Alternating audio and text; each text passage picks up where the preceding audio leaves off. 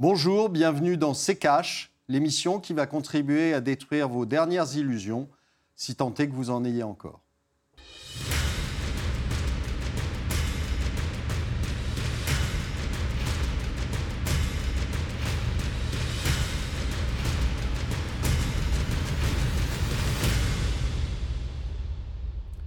Bonjour, nous allons vous parler de chiffres aujourd'hui. Des chiffres euh, sont-ils maquillés? Sont-ils crédibles Bonjour Estelle. Bonjour Olivier, bonjour à tous. Merci de nous rejoindre dans ce nouvel épisode de cash. Aujourd'hui, Olivier, vous l'avez dit, on va donc s'intéresser de plus près aux indicateurs économiques.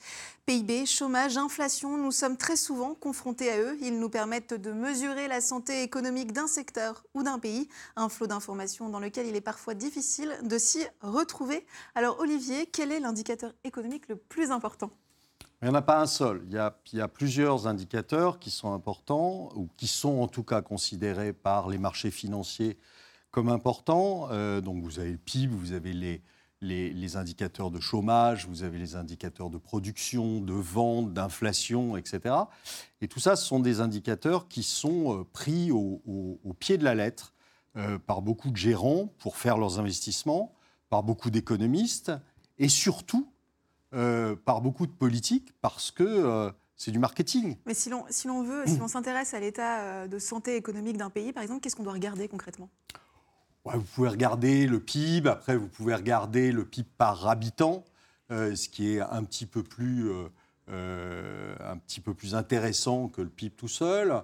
Et puis, je vous dis, il n'y a pas un seul chiffre. Il, faut confronter l'ensemble des chiffres pour voir si le pays a une croissance équilibrée ou non, si c'est dû simplement à une injection de capitaux massive, comme aujourd'hui vous avez en Chine 680 euh, milliards de dollars euh, simplement sur le, premier mois, sur le mois de janvier, d'injection de liquidités. Donc c'est quelque chose de, faramineux. On n'a mm. jamais vu ça nulle part. Donc euh, évidemment, si vous voulez, quand, quand vous avez une intervention comme ça, mais c'est factice finalement, c'est c'est de la, de la croissance instantanée, mais ce n'est pas de la croissance réelle, c'est juste une, une une espèce de défense, une espèce de fuite en avant. Euh, et donc, euh, euh, ce n'est pas, pas très intéressant. En revanche, bah, vous avez une multitude de chiffres qui tombent, dont bien souvent les utilisateurs de ces chiffres ne savent même pas comment c'est calculé, pour le chômage, pour le revenu.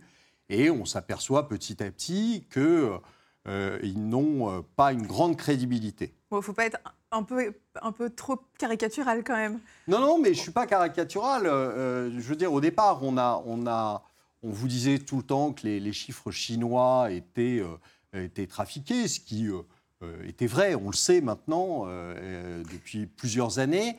D'abord, on, a, on a vu ça la semaine dernière dans l'émission dans qu'on a faite. les chiffres chinois sont les plus rapides à sortir. C'est-à-dire que euh, le, à la fin du trimestre, vous avez euh, réellement le, chiffre de croissance du PIB. On sait que sur un pays comme ça, c'est absolument impossible d'avoir un calcul euh, précis qui soit donné quelques jours après la fin du trimestre. Donc on sait que c'est maquillé. Ce qu'on ne pensait pas, c'était que dans les pays occidentaux avancés, etc., comme les États-Unis qui se euh, prennent pour des chantres du big data, euh, euh, c'était aussi la même chose. Bah, c'est la même chose aux États-Unis, c'est la même chose en Europe. Donc, par exemple, aujourd'hui, l'INSEE a sorti ses toutes dernières estimations. La hausse du produit intérieur brut en France a atteint 1,5% en 2018. En fait, en gros, ce que vous êtes en train de nous dire, c'est que ce chiffre, il est faux, c'est ça? C'est que ce chiffre, il est probablement faux. Alors, il sera révisé.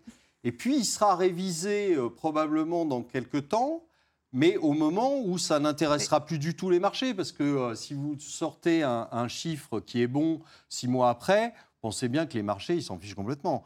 Donc, euh, ces chiffres sont, sont, sont faux. Alors, on l'a vu récemment avec le Japon, qui l'a avoué sur les chiffres de, de, salaire moyen, mais qui entraînait toute une, toute une série de, de mauvais chiffres. Hein. On l'a vu aussi, on le voit tous les jours, enfin tous les mois, euh, sur le chiffre du chômage en France, où on vous donne ce que vous avez envie d'entendre, c'est-à-dire une certaine façon de calculer avec une certaine catégorie parce que on n'inclut pas les autres. Et donc, c'est du marketing politique, c'est pas autre chose. Olivier, vous l'avez euh, évoqué, hein, euh, le Japon, des statistiques erronées, hein, c'était en tout cas ce qui a embarrassé euh, le pays et son ministère du Travail en décembre dernier. On voit cela avec le tiroir cash d'Antoine Bassas. Cette semaine, dans le tiroir cash, on vous parle du Japon, le pays du soleil levant. Enfin plutôt des chiffres du Japon. Hein Parce que visiblement, le gouvernement japonais a quelques soucis de calcul. En décembre 2018, le ministère du Travail a reconnu avoir utilisé une méthode biaisée pour calculer le salaire moyen dans le pays. En gros, ils n'ont collecté les données que d'un tiers des entreprises de plus de 500 salariés au lieu de leur totalité, et ça pendant presque 15 ans. Résultat des chiffres faux Par exemple, en 2018, selon le ministère, le salaire moyen aurait augmenté de 0,2%. L'opposition au gouvernement assurait qu'il a en fait baissé de 0,4%. Bon ok, jusque-là, ce ne sont que des statistiques. Sauf qu'en fait, ce chiffre est utilisé aussi pour déterminer les aides sociales versées aux Japonais, qui ont donc été sous-payés 20 millions d'entre eux, hein, pas loin d'un tiers de la population active, Shinzo Abe, Premier ministre, a dû affirmer qu'il n'était pour rien dans cette histoire, que tout ce micmac n'avait pas été fait pour mettre en valeur sa politique économique, au cas où il y aurait eu un doute. D'ailleurs, en septembre de l'année dernière, l'exécutif japonais a reconnu avoir gonflé le nombre de fonctionnaires handicapés dans le pays, et ce n'est qu'un autre exemple de falsification parmi plein d'autres qu'on a dans la boîte, enfin dans le tiroir. Et toi, t'en penses quoi, Olivier? Alors Olivier? Ben, J'en pense que c'est euh, général, c'est-à-dire euh, c'est réellement utilisé, ces chiffres sont réellement utilisés pour faire euh, pour promouvoir la politique, soit économique par les banques centrales, soit les politiques économiques par les gouvernements. on a vu ça aux États-Unis avec les, les, chiffres du chômage. les chiffres du chômage américain sont un, un, vrai scandale. C'est-à-dire que on vous donne aujourd'hui un chiffre de 3,6%, c'est-à-dire un taux de plein emploi aux États-Unis, mais qui n'a rien à voir avec la réalité. Euh, le, en France, vous avez, euh, je vous dis, les catégories A qui sont mis en avant.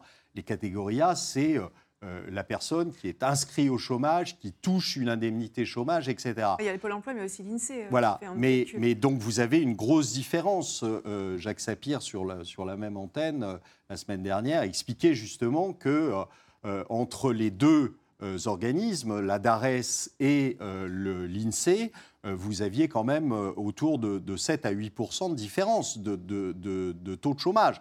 Vous êtes dans l'un des cas euh, juste en dessous de 9. Dans l'autre cas, vous êtes à 15. Donc, ce n'est pas vraiment la même chose. Il y a tout de même des enjeux derrière des chiffres. Je veux dire, on, planifie des choses avec ces chiffres-là. Oui, on planifie des choses, mais c'est ça qui est, qui est, très drôle, c'est que vous avez aujourd'hui des gens euh, qui euh, défilent sur les plateaux, des économistes, des gérants, des stratégistes, qui vont déterminer des stratégies financières, qui vont déterminer des achats en bourse sur des chiffres dont très souvent ils ne savent même pas comment ils sont calculés.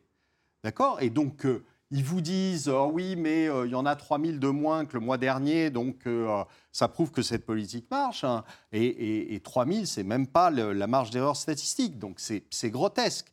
Aujourd'hui, on, a, une, espèce d'illusion de, sur lequel est bâti euh, l'ensemble de l'industrie financière. C'est juste pour grotesque. Revenir, pour revenir par exemple au chiffre de l'INSEE, des 1,5% de hausse du PIB, de PIB en France en 2018, on n'annonce pas non plus 4%. Euh, vous voyez, c'est quand même un petit non, mais On n'annonce pas 4%, mais de toute façon, on ne risque plus de vous annoncer 4%. Euh, aujourd'hui, la croissance potentielle dans les pays européens, c'est entre moins 1 et plus 1. Donc, il ne faut pas rêver. vous n'aurez plus du tout de 2, que la marge de 3 ou de 4. Sachant que la marge d'erreur de l'INSEE est de 0,2%, que ce soit 1,5 ou 1,3 finalement. Euh, ah oui, non, mais c'est la même chose. La seule chose que je peux vous dire, c'est que euh, que ce soit 1,3 ou, euh, ou 1,2 ou moins de 1 ou 1,5, même 1,5, ça ne suffit pas, un, pour avoir une croissance suffisante pour résorber une partie du chômage et pour payer les dettes que euh, euh, nous avons euh, contracté depuis des années. Donc, il ne faut pas se faire d'illusions. Aujourd'hui, on a une croissance potentielle en Europe et ailleurs. Aux États-Unis, c'est pareil. On n'a plus la croissance potentielle suffisante pour accepter des taux d'endettement comme on les a. Donc euh, euh, après, on peut entretenir, on peut continuer à entretenir l'illusion. Enfin, on va se faire rattraper à un moment ou à un autre. Allez, on va continuer de parler de ces indicateurs économiques. On va aller regarder euh, du côté des agences de notation aussi. Tout ça, ce sera avec Bernard Guérien, économiste, docteur en mathématiques et docteur en sciences économiques. Il est notre invité cette semaine. Bonjour Bernard Guérien. Bonjour. Merci de nous rejoindre dans CK. Vous êtes euh, économiste, auteur de nombreux ouvrages, parmi lesquels on peut citer euh, L'illusion économique chez Omniscience ou encore le dictionnaire d'analyse économique aux éditions euh, La Découverte. Alors, Bernard, PIB, taux de chômage, ces indicateurs économiques sont-ils de bons outils pour avoir une idée de la santé économique d'un pays, par exemple? Ce sont des outils à prendre avec un certain nombre de précautions. Il y a beaucoup. D'abord, il y a plusieurs variantes d'ailleurs de mesures du PIB et même du taux de chômage euh, par secteur. Euh, je pense qu'il est important, c'est les variations, surtout parce que ce qu'on regarde, ça a augmenté, ça a diminué. Euh, ça donne une idée, ça permet un petit peu de faire des comparaisons entre les pays. On sait qu'il y a des pays, par exemple, je sais pas, le, taux de croissance est de l'ordre de 6-7%, comme la Chine et l'Inde. Puis il y a des pays en Europe, États-Unis, euh, Japon, c'est plutôt entre 0 et 2% Donc c'est bien de savoir quand même que c'est des évolutions différentes. Euh, voilà. Après, il faut regarder si c'est par tête. Par exemple, euh, si vous prenez le taux de croissance japonais, en général, il est présenté comme plat ou presque négatif. Mais si vous regardez per capita, en réalité, le taux de croissance du Japon ces dernières années a été supérieur à celui de la France et, de l'Allemagne même, hein, par tête. Alors, vous voyez, on compare, euh, là j'étais au Mexique, c'est un petit peu la même chose. Ils ont eu un taux de croissance euh, depuis 10-20 ans de l'ordre de 2%. En réalité, si on regarde par tête, c'est plutôt plat. Et puis le chômage, puisque je parle du Mexique aussi, euh, Japon c'est 3%, au Mexique aussi c'est 3%. Sauf qu'au Mexique, vous avez 50% de travail informel.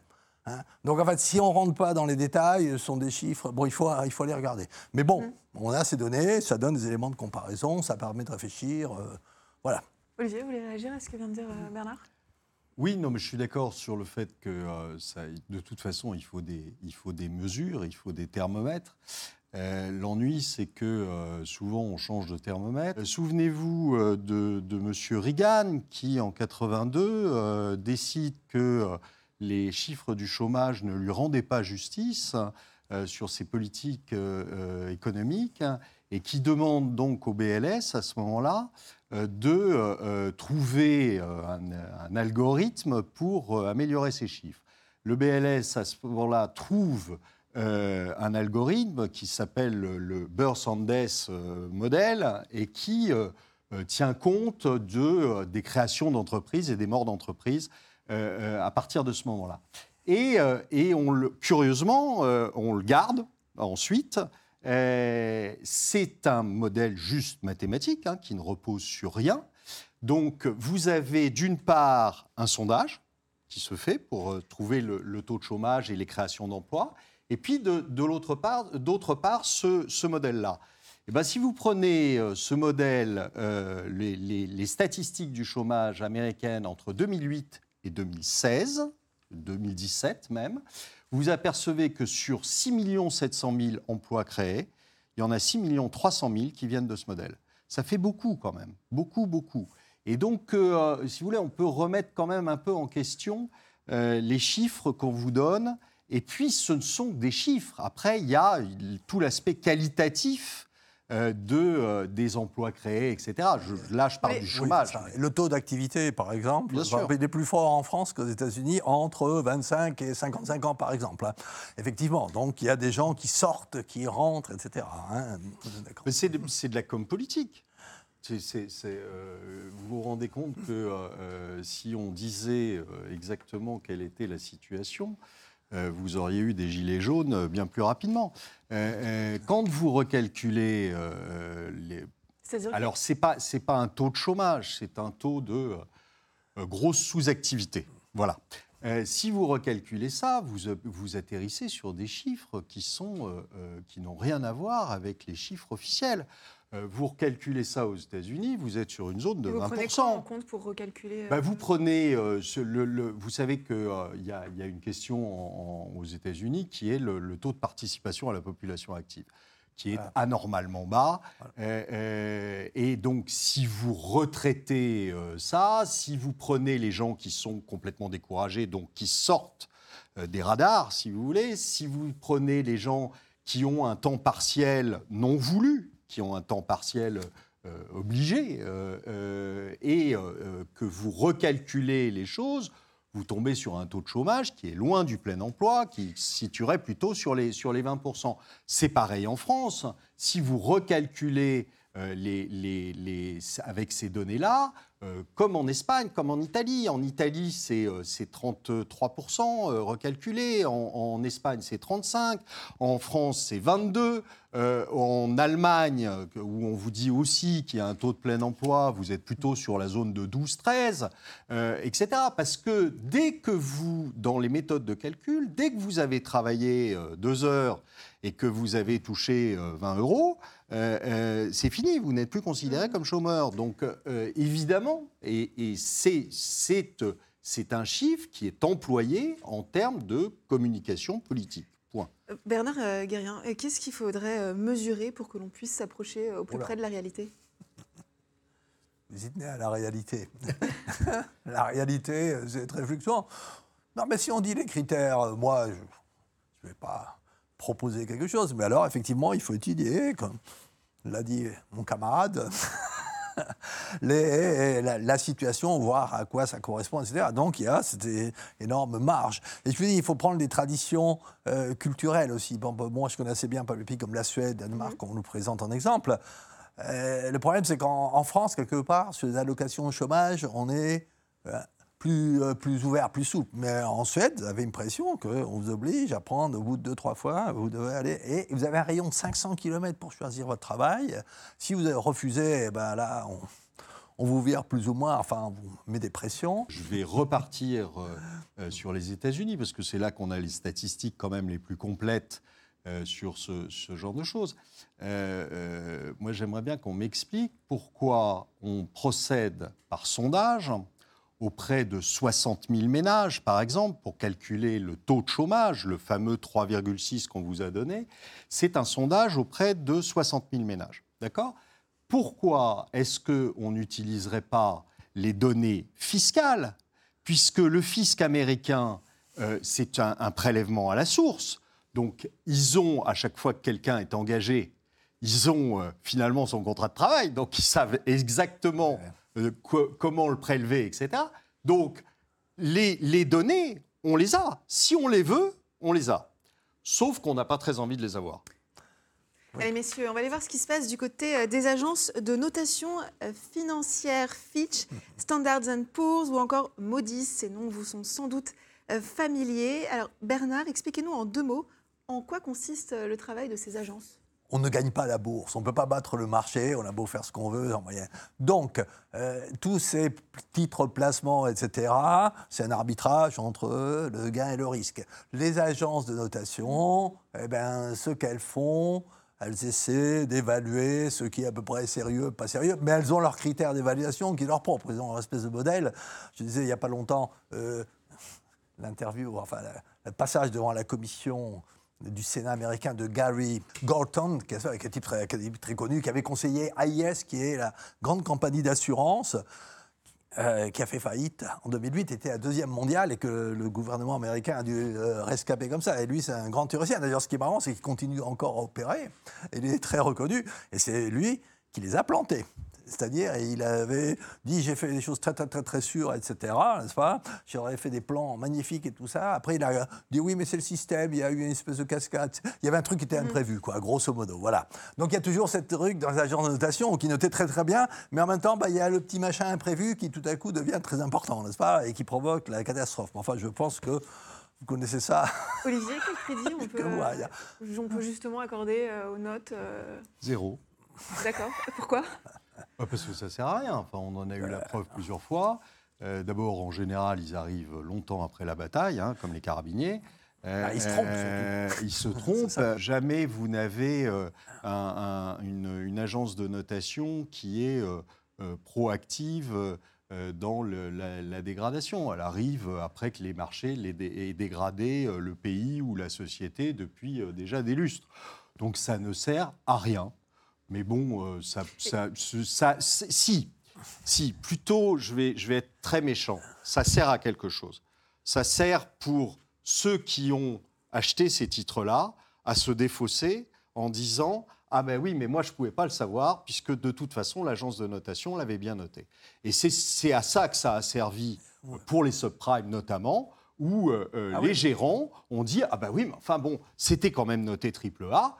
Qu'est-ce que vous voulez que je fasse euh, ces agences de notation pour, euh, pour euh, attribuer ces notes-là? Sur quoi elles s'appuient concrètement? Bah, Sur des études, sur des analyses qui sont censées faire leur boulot et qui visiblement ne le font pas. Bon, dans le cas par exemple, des subprimes, leur truc fondamental, c'était de dire que le marché euh, immobilier aux États-Unis était en croissance depuis extrêmement longtemps, qu'il n'y avait pratiquement aucune probabilité que ça baisse, etc. Alors il y avait un tas d'analyses qui étaient, qui étaient sérieuses. C'est très amusant de les voir six mois avant, comment ils expliquaient c'est pas possible, ça peut tomber à quelques endroits, mais ça se compense, etc. C'est là où, c'est là où ils sont trompés. Je ne pense pas que ce soit délibérément, parce qu'ils sont pris. hein. Il y a une espèce d'idéologie, on marche là-dedans.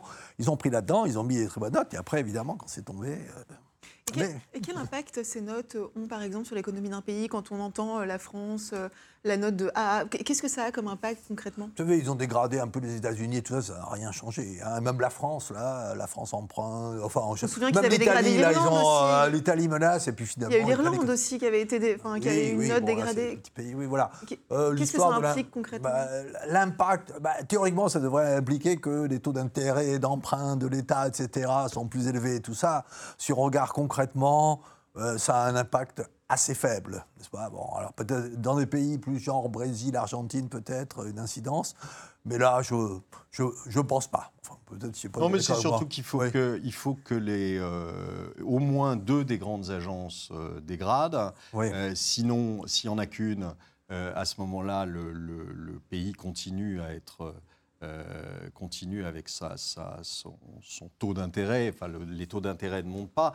Vous avez, si vous arrivez à la catégorie junk bonds euh, sur un, sur un pays, à ce moment-là, et sur les trois agences principales, Fitch, Standard Poor's et Moody's, à ce moment-là, là, oui, vous avez un problème parce que au niveau des gestions, ils sont, les gérants sont obligés de sortir les titres qui n'ont pas le droit, Voilà, voilà. dans le prospectus de, leur, de leurs attributions, n'ont pas le droit de détenir parce qu'ils ils n'ont pas le droit de détenir plus de tant de titres à- à- avec, une, avec une certaine note. Donc voilà, ça, ça peut jouer. Mais avant que vous ayez euh, un pays qui soit classé en junk bonds, il, il en faut, il faut, faut y aller. Euh, vous ne risquez pas d'avoir ça ni sur la France, hein, ni sur les États-Unis, même si euh, euh, le- le- l'endettement euh, doublé ou triplé, rassurez-vous, les agences de notation ne le dégraderont pas. Merci Olivier. Merci beaucoup Bernard Guérien d'avoir accepté notre invitation. Je rappelle que vous êtes économiste, docteur en mathématiques et docteur en sciences économiques. Allez Olivier, euh, comme d'habitude, direction euh, Twitter. Cette semaine, on a réalisé un sondage auprès de vos followers. Euh, Voici la question, chiffre de la croissance, agence de notation, doit-on s'y fier? Pour comprendre notre économie, ils sont 90% euh, à avoir répondu non. Les réactions, Olivier, celle de Kevin Caron, afin de résorber une partie du chômage. Ne serait-il pas judicieux de mettre fin aux délocalisations en dénonçant l'article 63 du TFUE qui, qui encourage ces pratiques nocives pour notre économie Je rappelle juste que l'article 63 du traité sur le fonctionnement de l'Union européenne, euh, c'est celui qui prévoit la libre circulation euh, des capitaux. Euh, c'est le principe de l'Union européenne. Donc, euh, pour ceux qui n'avaient pas compris, euh, il faut qu'on sorte de l'Union européenne si on veut déjà commencer à essayer de résoudre certains que c'est l'Union problèmes. européenne qui est responsable du Bah, chômage si, si vous avez, si vous faites rentrer, comme il en était question, des Ukrainiens dans l'Union européenne, l'Ukrainien, euh, le, salaire euh, moyen, c'est euh, 100 dollars par mois. À votre avis, je suis une entreprise, je fais quoi? Est-ce que je vais engager des, euh, euh, des, sa- des salariés en France euh, qui vont me coûter le SMIC au minimum, plutôt que d'aller mettre mon usine en Ukraine avec des salariés que je vais payer au lance-pierre à 100 dollars? Évidemment, je vais aller en Ukraine. Donc, si on continue à mettre des pays qui ont des, des salaires moyens et des salaires, des bas salaires qui sont au dixième, même pas au dixième, à 8% du salaire moyen européen, évidemment, vous allez avoir des entreprises qui, vont. Euh, Pardon C'est pas la seule, euh, pas la seule chose qui est responsable du. Bah, c'est en partie, euh, si, vous avez une mondialisation qui a fait que les pays se sont spécialisés, qu'ils ont externalisé leur, leur production en Chine ou ailleurs, ou dans les pays de l'Est, ou, etc. Et que euh, où ils ont une main-d'œuvre qui est euh, dix fois, euh, fois moins chère.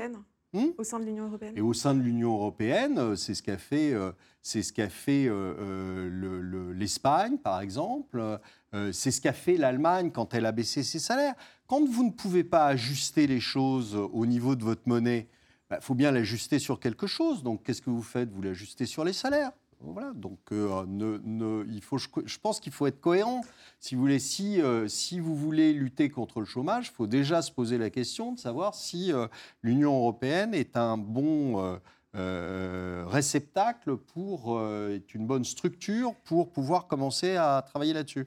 Merci Olivier. Allez, c'est la fin de cette émission. Merci de l'avoir suivi. Rendez-vous la semaine prochaine pour un nouveau numéro de CKH. Olivier, le traditionnel mot de la fin.